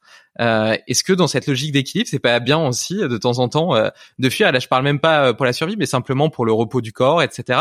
Tu vois, si, comment est-ce que tu trouves des moments dans ta journée qui soient un peu moins tu vois, moi, je suis, je suis quelqu'un d'un peu hyperactif, très énergique. Je, fais du sport tous les matins en démarrant ma journée. je suis à fond toute la journée et puis voilà, j'ai, et tu vois justement ces moments de méditation, c'est un peu les les les sas où je me où je me où je me relâche et euh, puis bon après le soir il peut y en avoir d'autres avec ma femme etc. Euh, parfois je regarde un peu la télé, euh, voilà ça, ça m'arrive quand même. Mais je veux dire, je pense que j'ai plus un excès de feu que que, que de glace. Ouais, je comprends. Et euh, est-ce que tu penses pas que que ce côté-là est important aussi? Et si oui, euh, est-ce que t'as t'as comment est-ce que toi tu l'adresses? Ben, il est essentiel. Alors oui, je me suis peut-être pas l'exprimer, mais en fait, l'idée, c'est pas toujours de confronté. Ouais, mais mais alors bon, déjà le sommeil, c'est c'est énorme parce que bon, euh, déjà le sommeil, c'est peut-être l'arme ultime la plus sous-estimée dans la santé des individus. Euh, on a négocié le sommeil de toutes les façons. Euh, bon, euh, c'est pas ma spécialité, mais j'ai des amis qui qui bossent beaucoup sur ça. Euh, Pierre, entre autres, en parle souvent. Mais bon, le sommeil déjà c'est définitivement pas de se battre. Hein? Alors, c'est un retrait. Alors, si on veut dire euh, retrait, c'est peut-être mieux. Mais déjà, ça prend un sommeil qui est récupérateur, ça prend un sommeil euh, d'un point de vue quantitatif qui est suffisant. Après, euh, c'est pas nécessairement de fuir que de pas se battre, mais de se ressourcer. Ben, c'est justement souvent de retourner aux sources. Par exemple, la marche en forêt euh, hmm. C'est quand même dynamique, c'est actif, mais ça permet un ressourcement euh, qui peut être vu comme méditatif. Hein? Euh, L'entraînement physique, quand c'est fait dans les limites de ce qui est acceptable d'un point de vue de physiologie humaine, c'est un peu la même chose. Tu vois, moi, je fais euh, ben, un peu comme toi, je fais mon entraînement le, le matin. Et euh, quand j'ai à soulever des charges, bien, j'ai pas le luxe de penser à autre chose surtout si elles sont lourdes. Et puis d'ailleurs, moi, c'est ce qui m'allume, c'est des charges lourdes. Pourquoi? Parce que en fait, ça me fait un peu penser à ce que tu dis, mais bon, j'ai toujours la tête à me dire, bon, ben, qu'est-ce que je vais faire, puis comment je vais réussir ce truc-là, puis je, je carbure au projet. Donc après, un projet attend pas l'autre. Alors, j'ai comme pas le choix pour me sortir de là, d'avoir un projet qui est d'autant plus important dans un moment donné pour dire que pendant ce temps-là, la tâche à exécuter, elle est tellement exigeante que par défaut, je peux pas penser à autre chose. Donc l'entraînement en force, pour moi, ça, ça remplit parfaitement bien ce mandat-là. Sinon, euh, c'est quand même qu'il y a un bénéfice euh, au phénomène, par exemple, de, de les, gens qui, qui euh, ruminent, par exemple. alors, il y a des fois où j'ai des ennuis et ma femme va me dire, mais mon Dieu, mais tu sers des dents et t'as pas l'air à être connecté avec nous en ce moment. Et je lui dis, je suis en train de ruminer. Et il y a même des avantages à la rumination, c'est-à-dire que oui, il y a un coût sur l'organisme qui est épouvantable. Hein, c'est pas bon pour le corps de ruminer. Sauf que ça permet jusqu'à un certain point la recherche de solutions pour faire face à un enjeu. Et je vais aller plus loin. Il y a des bénéfices à la dépression. On sait qu'on veut pas être déprimé. Et puis, c'est peut-être pas un état physiologique souhaitable. Sauf que la dépression, par le fait même qu'elle est caractérisée par une inactivité qualifiable ou même quantifiable, nous permet de ne pas perdre ce qu'on peut peut-être pas se permettre de perdre dans un enjeu particulier. À savoir que si on est pour jouer un jeu, l'idée c'est de gagner. Après, je sais qu'en 2021, il faut dire que oui, l'idée c'est de participer puis qu'on devrait être heureux avec quelconque résultat. Mais ça, c'est de la, c'est de la merde. Ça, c'est pas vrai. L'idée, c'est de gagner, c'est toujours de gagner. Euh, et, la survie, c'est de gagner un jour de plus hein, à tous les jours. C'est de gagner que de vivre. Euh, donc, tout s'ensuit par la suite. Donc, l'idée, c'est toujours de gagner. Je, je, me rappelle avoir fait des cours de développement personnel à une époque et puis le cours en question, il y avait beaucoup de très bons éléments. Mais celui-là, vraiment, à ce jour, euh, je, le critique parce qu'on disait, vous savez, l'idée, c'est l'expérience et gagner, c'est pas nécessaire. C'est peut-être pas nécessaire, mais c'est bien de gagner. Moi, je connais personne qui est pas heureux de gagner. je vais aller plus loin quand on regarde, euh, par exemple, des, des aveugles qui font une course sur 100 mètres et qui remportent la victoire. Ils ont jamais vu quiconque lever les bras au-dessus des épaules en guise de victoire et pourtant ils le font. Ils le font pourquoi? Parce que le corps reconnaît que lorsqu'il se positionne d'une façon X, il augmente euh, les hormones du bonheur, il, augmente les hormones de plaisir et par le fait même, sans même l'avoir appris, le corps le fait de façon automatique, même s'il n'y a pas eu d'apprentissage. Um, donc après, qu'on vienne pas me dire que gagner, c'est pas euh, bon. Euh, mais c'est ça. Donc le but, c'est de gagner. Et je me rappelle pas trop pourquoi je te disais ça, mais, mais il faut absolument que les gens retiennent que le but, c'est de gagner. et que pour gagner, des fois, ben c'est ça, des fois... Euh, mais si tu parlais de la dépression. Oui, bon, alors des fois, euh, il faut aussi savoir quand ne pas participer. Et ça, c'est mm. pas perdre, c'est choisir ses combats. Et on le dit des fois, ça, ah, il faut apprendre à choisir ses combats. Et ça, c'est totalement, ça, ça, j'y crois. Parce qu'on peut pas tous les entreprendre et on pourra pas gagner tout le temps non plus. Alors, il faut quand même aussi accepter qu'il y a des fois qu'on gagne pas. Il faut pas que ça nous, euh, il, faut pas que ça joue trop sur notre humeur parce que ça serait dommage parce que ça, ça voudrait dire qu'on jouera plus. Mais donc perdre c'est correct, mais mais il faut essayer de gagner quand même. c'est marrant, ça me fait penser il y, a eu une émission à la télé, un truc euh, type télé-réalité où tu mettais un homme et une femme sur euh, sur une sorte d'île et ils devaient survivre pendant trois semaines et euh, tout nus, ils étaient tout nus sans rien quoi. Et et du coup t'as as un homme et une femme qui se retrouvent sur l'île et puis euh, et puis ils essaient ils essaient un peu de, de chasser, de trouver des des petites baies, des choses comme ça, etc. Et ils trouvent rien, tu vois. Et donc au bout de trois jours, ils ont toujours rien trouvé. Trois ou quatre jours, ils ont toujours rien trouvé. Et du coup, euh, ils crèvent de faim. Et, et le gars, du coup, il dit bah, moi maintenant je fais plus rien. J'ai décidé de faire un jeûne de trois semaines. et du coup, la fille toute seule, elle a décidé elle de faire un abri, d'aller chasser, etc. Et au final, elle a réussi à, à force de résilience de trouver de la nourriture. Et euh, au bout du compte, euh, le gars a quand même accepté d'en manger parce qu'il crevait la dalle. il devait se sentir très bien, lui, hein, la fin de là Vraiment, euh, sa testostérone devait vraiment très bien fonctionner. Ouais. Enfin bref, c'était juste, euh, c'était juste parce que je trouvais ça drôle. Mais après, sinon, ce que tu dis résonne particulièrement bien avec avec ce que je pense par rapport au sommeil. Effectivement, c'est hyper important. D'ailleurs, je recommande nos auditeurs d'écouter si c'est pas encore fait l'épisode avec Aurélie Montin, une spécialiste du sommeil. On, parle beaucoup de, toutes les techniques qui permettent d'améliorer euh, la qualité, euh, la qualité et la récupération lors du sommeil les balades en forêt, en nature, ça c'est, il y a, y a, rien de mieux, il y a rien de mieux, c'est clair, c'est, c'est 100 fois mieux que la méditation en soi. Et, euh, et, la connexion, la, connexion avec la nature est juste incroyable. Et d'ailleurs, je recoupe avec euh, avec l'enfant, ta petite enfance, les bébés ont tout, ont tout compris. Lucie, parfois, elle, elle est à l'intérieur, elle pleure, elle en a marre, tu la mets dehors, même sans rien faire avec elle, juste regarder euh, les vaches, etc elle est super contente et elle peut y rester une heure sans rien faire, juste à regarder la nature, tu vois. Euh, et euh, c'est c'est juste complètement dingue quoi. Mais euh, mais ouais, non, je suis totalement en phase avec euh, avec toi sur ces sujets et puis sur le fait euh, de gagner, de pousser lourd. Donc du coup, je j'en conclus que tu es un athlète de force athlétique. Ben, je suis pas vraiment un athlète, hein. Je suis, je suis curieux et j'essaie de m'améliorer. Et en fait, souvent, je vais choisir des domaines dans lesquels je suis pas très bon parce qu'il y a plus à apprendre et c'est peut-être ça en fait qui m'intéresse le plus là-dedans. Donc, j'ai toujours un coach qui en connaît plus que moi, qui me dit quoi faire. Alors, dans mon domaine d'expertise, j'ai vraiment une bonne idée de ce que je fais, mais je connais à peu près rien d'autre. Euh, mais vraiment très humblement, là, euh, c'est vraiment le choix que j'ai fait de devenir un, hyper spécialisé.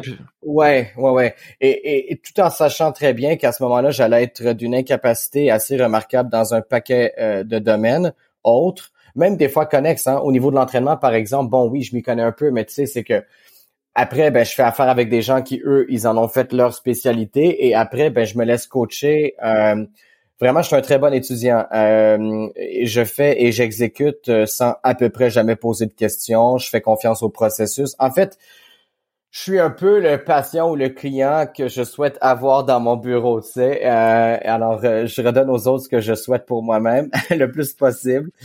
Et euh, mais bon, après c'est l'apprentissage, hein, c'est c'est c'est de comprendre comment ça fonctionne, comment est-ce que un fait les choses, comment est-ce que l'autre les fait. Et au niveau de l'entraînement, c'est cool parce que tu l'appliques sur toi et puis tu vois déjà comment est-ce que, que tu réagis à A, comment est-ce que tu réagis à B et tout le monde a une contribution à faire, donc je reste curieux, mais en même temps, je donne aussi la responsabilité à quelqu'un de me dire quoi faire. Et, et, ça, je trouve que ça, ça, me calme beaucoup parce que j'ai pas à réfléchir et ça me donne la chance de réfléchir à d'autres choses. c'est déjà mm-hmm. comme, c'est déjà correct. Ouais, carrément, carrément. Et euh, tu sais, moi j'aime bien aussi euh, l'idée euh, de, de, de, petits hacks qu'on pourrait ajouter dans notre quotidien et qui nous aideraient à être plus performants physiquement, intellectuellement. Euh, Est-ce que toi, tu as, des routines, des outils que tu utilises euh, dans tes journées et qui, qui t'ont permis d'être une meilleure version de toi-même? Ouais, ben un des hacks, ça me faisait penser, on en parlait avant de, de commencer l'enregistrement, mais un des hacks qu'on utilise beaucoup à l'Institut IP, c'est une petite balle qui pique, on appelle ça un neurospike. Et le neurospike, en fait, c'est une petite balle de stimulation que les enfants adorent. Et puis au final, ben euh, si on la roule, ouais, bravo, c'est exactement ça. Et c'est drôle hein, parce que ça ressemble à un coronavirus. Euh, je me rappelle au début de la vague 1, euh, on montrait toujours le, le, fameux logo du virus à la télévision. Puis le nombre de, clients qui m'ont rappelé pendant un an à quel point leur neurospike leur faisait penser à la COVID, c'était quand même euh, bon. J'étais un peu tanné de l'entendre à un certain moment donné, mais c'est vrai que c'était frappant comme euh, comme ressemblance. Mais notre notre version du coronavirus, elle a que que des bénéfices. En fait, c'est que bon, on roule les pieds, on roule les mains, euh, sur le neurospike et ça active les ondes du cerveau pour le mouvement, pour la résilience. donc ça, c'est vraiment un hack euh, sous-estimé euh, qui est très puissant et qui peut donner des résultats des fois qui sont carrément surprenants. Euh, donc, tu conseilles de l'utiliser en échauffement avant un entraînement physique? Absolument, ouais. Les deux mains, les deux pieds, quand on n'a pas d'approche qui est trop individualisée, et c'est sûr qu'on gagne euh, à stimuler les deux mains, les deux pieds. et c'est facile, ça prend quelques minutes. Même que on le voit hein, chez les enfants, si on met plusieurs jouets au sol, dont la neurospike, dès qu'ils commencent à jouer avec la neurospike, c'est souvent le jouet préféré, c'est celui qui active le plus le cerveau.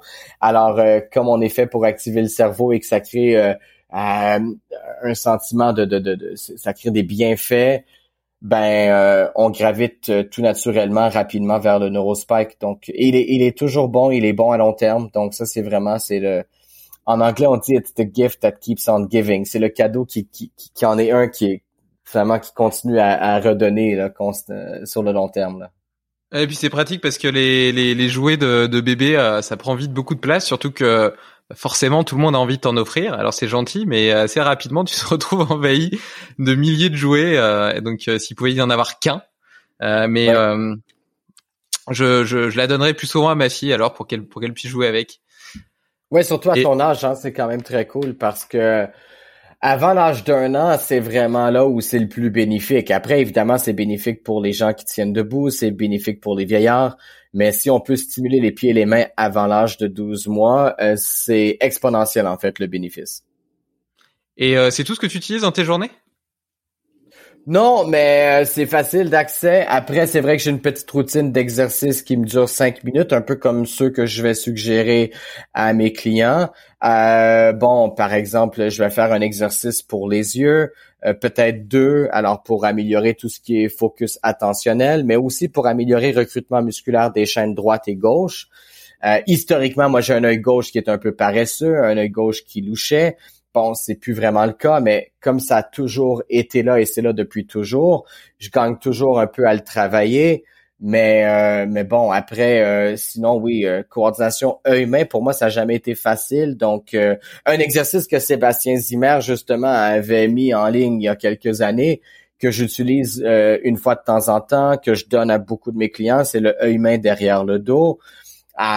donc, encore une fois, avec le neurospike, alors de la main droite, on fait passer la balle derrière le dos par-dessus l'épaule gauche et on l'attrape avec la main gauche et on fait l'inverse, ben ça implique des mouvements au niveau de la colonne, ça implique de l'équilibre, ça implique de la coordination œil-main.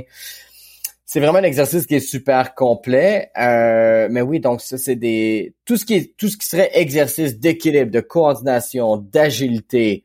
Euh, je te dirais qu'on on, frappe dans le mille avec ces exos là et qu'on va toujours avoir un bénéfice euh, à peu près euh, toujours quantifiable, à savoir euh, un peu ce qu'on ressent par la suite et les améliorations qu'on dont on bénéficie.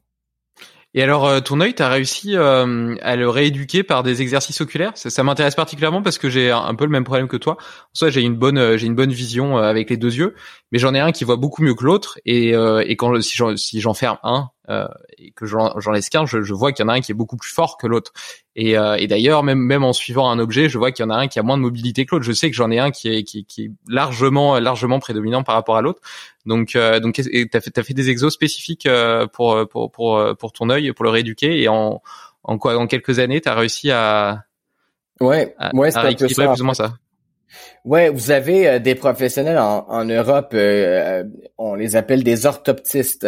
on n'a pas ça nous au Canada ou même aux États-Unis. On a autre chose, mais c'est pas exactement la même chose. Mais les orthoptistes en Europe, c'est génial parce que ce sont des professionnels qui vont entreprendre, euh, entre autres au niveau euh, dans, dans, le domaine de l'éducation, mais aussi pour la performance euh, sportive, entre autres, ben, qui vont entreprendre des patients pour améliorer le mouvement des yeux. Et mon Dieu, le mouvement des yeux, c'est à la base d'un paquet de fonctions qui nous ramènent à la survie, en fait.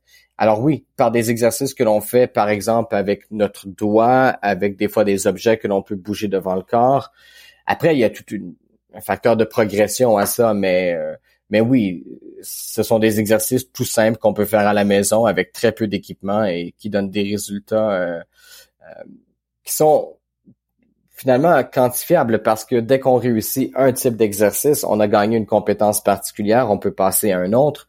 Et l'idée, c'est de, de présenter ces exercices dans un ordre où la complexité augmente d'exercice en exercice. Donc, ouais, c'est quand même très cool tout ça.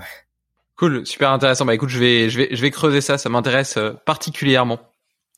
Euh, du coup, on arrive un petit peu à la, fin du podcast. Il y a juste deux trois petites questions que j'aimerais encore te poser.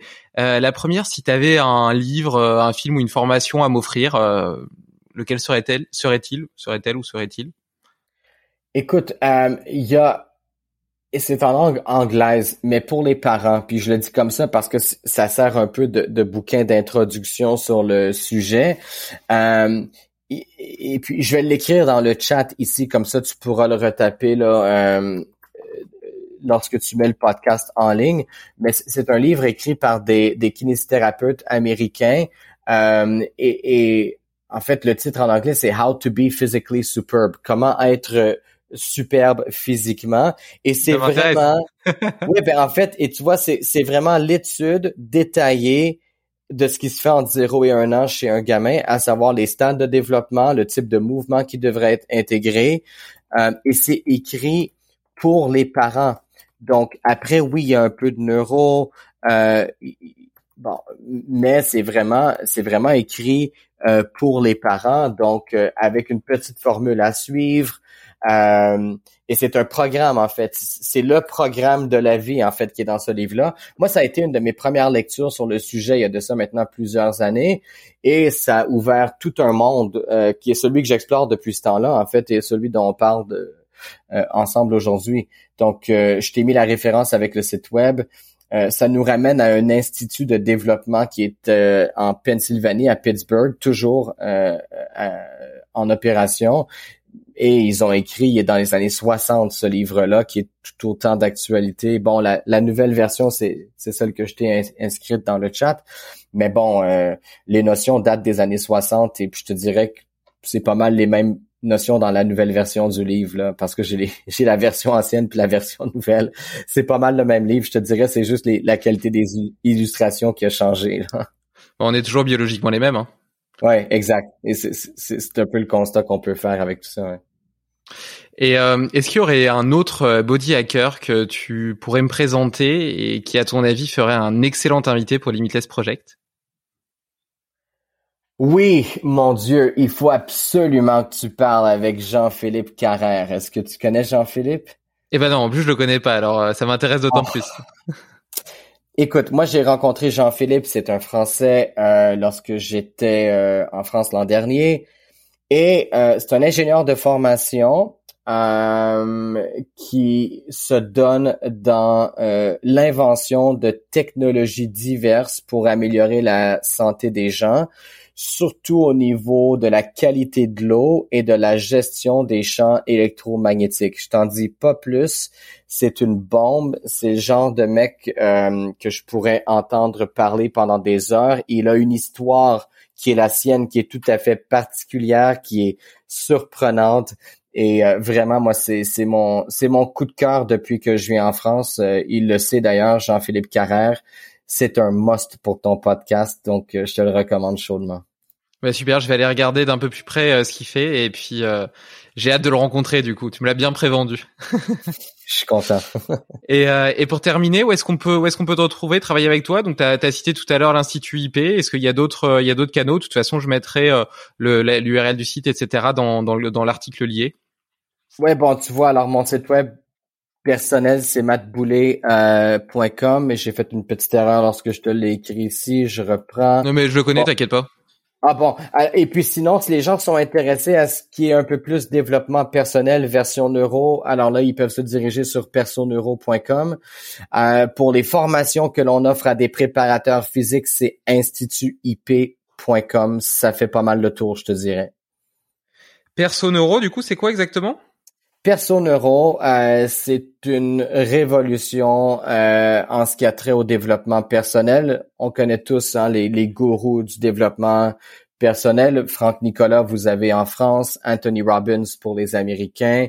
Perso Neuro, c'est de rebaptiser le développement personnel en pensant aux compétences que l'on peut bâtir pour soi versus de miser sur une dose de motivation extrinsèque qui vient de la part de quelqu'un qui nous dit qu'on devrait être bon, beau et capable.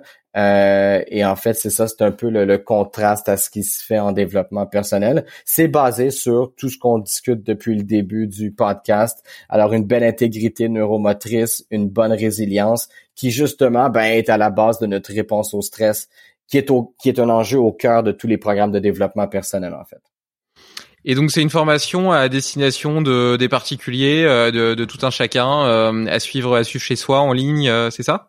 Ou bien Oui, c'est un peu ça. Il y a une formation qui est offerte autant pour les praticiens que pour Monsieur, Madame, tout le monde, en fait que j'ai présenté dans le contexte d'une des formations de, de Pierre Dufraise. Mais c'est aussi en fait qu'on a formé des praticiens perso-neuro autant au Québec qu'en Europe. Alors les les euh, les gens qui écoutent ton podcast puis qui disent mon Dieu, moi je pense que comme patient, je pourrais bénéficier de ce programme. Ils peuvent aller en ligne et puis euh, trouver des praticiens qui sont déjà certifiés. Sinon, il y a un e-book qui est gratuit. Il y a même une conférence gratuite à même le site web Perso Neuro. Et euh, oui, donc alors il y a différentes façons d'explorer tout ça, là, dépendamment de est-ce qu'on est praticien, client et jusqu'où on veut pousser euh, la découverte de soi-même et à quel point on veut bâtir sa résilience. Ouais, c'est c'est super. Je connaissais pas cette euh, cette facette de ton parcours, mais je viens de faire un petit tour euh, pendant que tu tu pitchais. Euh, je viens de faire un petit tour sur le site. Ça a l'air ça a l'air super. Donc je vais je vais mettre mon adresse email pour recevoir l'ebook gratuit promis et je suis sûr que ce sera hyper intéressant. Euh, bah écoute Matt, merci merci pour ton temps. C'était c'était vraiment très enrichissant. je suis content d'avoir pu aller un petit peu plus loin après avoir déjà euh, découvert cette excellente formation sur les origines de la performance. Et, euh, et tu m'as donné de, de, bons conseils euh, pour pour le lancement dans la vie de ma fille. Donc elle t'en remercie aussi par mon intermédiaire. C'est super gentil, ça fait très très plaisir d'entendre ça. Allez, à bientôt et puis j'espère qu'on aura l'occasion de se voir autour d'une raclette prochainement. D'ailleurs, j'ai une idée, c'est de, d'essayer de faire un repas avec euh, tous les invités euh, que j'aurais eu pour la première saison de Limitless Project. Et je me dis que ça ferait un, un, un truc, un truc super parce que vous êtes tous experts euh, sur des thématiques différentes et, et, je pense que je pense qu'on pourrait vraiment passer un moment incroyable et très très enrichissant pour chacun, qu'on pourrait même filmer pour que nos auditeurs puissent l'entendre. Ben oui. mais bon, bon après la, la, dimension internationale est pas toujours facile à adresser, mais peut-être que sous couvert d'une raclette, j'arriverai à en tenter certains c'est déjà plus tentant pour moi, ça c'est définitif. Je te disais que je te dirais pas bien la raclette. Allez, merci, à bientôt, ciao ciao. Merci à toi David.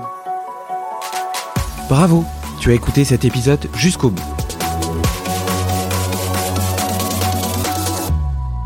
Si tu veux être sûr de ne rien oublier, retrouve le résumé de l'épisode et tous les hacks de mon invité du jour sur limitless-project.com. Mais avant, pense à me laisser une note de 5 étoiles sur ton application de podcast. C'est la meilleure façon de soutenir mon travail et de m'aider à convaincre de nouveaux invités de venir partager leurs secrets.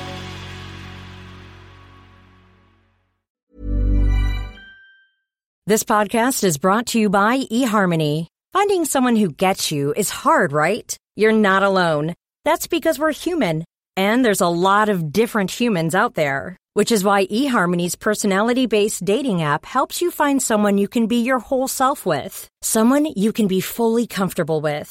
That's what true connection and compatibility are all about. Being seen, heard, understood. When you match based on personality, you're already one step ahead when it comes to getting to know one another. So try eHarmony and get started today for free. eHarmony. Get who gets you. As a person with a very deep voice, I'm hired all the time for advertising campaigns. But a deep voice doesn't sell B2B, and advertising on the wrong platform doesn't sell B2B either. That's why if you're a B2B marketer, you should use LinkedIn ads. LinkedIn has the targeting capabilities to help you reach the world's largest professional audience. That's right, over 70 million decision makers all in one place. All the big wigs, then medium wigs, also small wigs who are on the path to becoming big wigs. Okay, that's enough about wigs. LinkedIn ads allows you to focus on getting your B2B message to the right people. So, does that mean you should use ads on LinkedIn instead of hiring me, the man with the deepest voice in the world? Yes. Yes, it does. Get started today and see why LinkedIn is the place to be to be. We'll even give you a $100 credit on your next campaign. Go to linkedin.com slash results to claim your credit. That's linkedin.com slash results. Terms and conditions apply. Tired of ads barging into your favorite news podcasts? Good news. Ad-free listening on Amazon Music is included with your Prime membership. Just head to amazon.com slash ad-free news podcasts to catch up on the latest episodes without the ads. Enjoy thousands of ACAST shows ad-free for Prime subscribers. Some shows may have ads.